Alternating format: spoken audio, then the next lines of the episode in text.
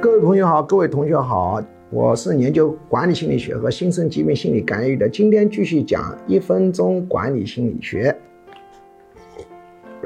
今天讲的题目是在大型企业里面要警惕伪高管。不管是民营企业、外资企业还是国有企业，实际上只要组织规模一大，它就会官僚化，它里头会隐藏着很多伪高管。他表面上在辛勤的工作，拿到很高的工资，实际上一个星期就是一两天到公司里来看看下属喽。他说我在外面跑客户，我在外面了解情况等等的，这天知道在干什么。那么这种伪高管是需要我们高层非常重视的。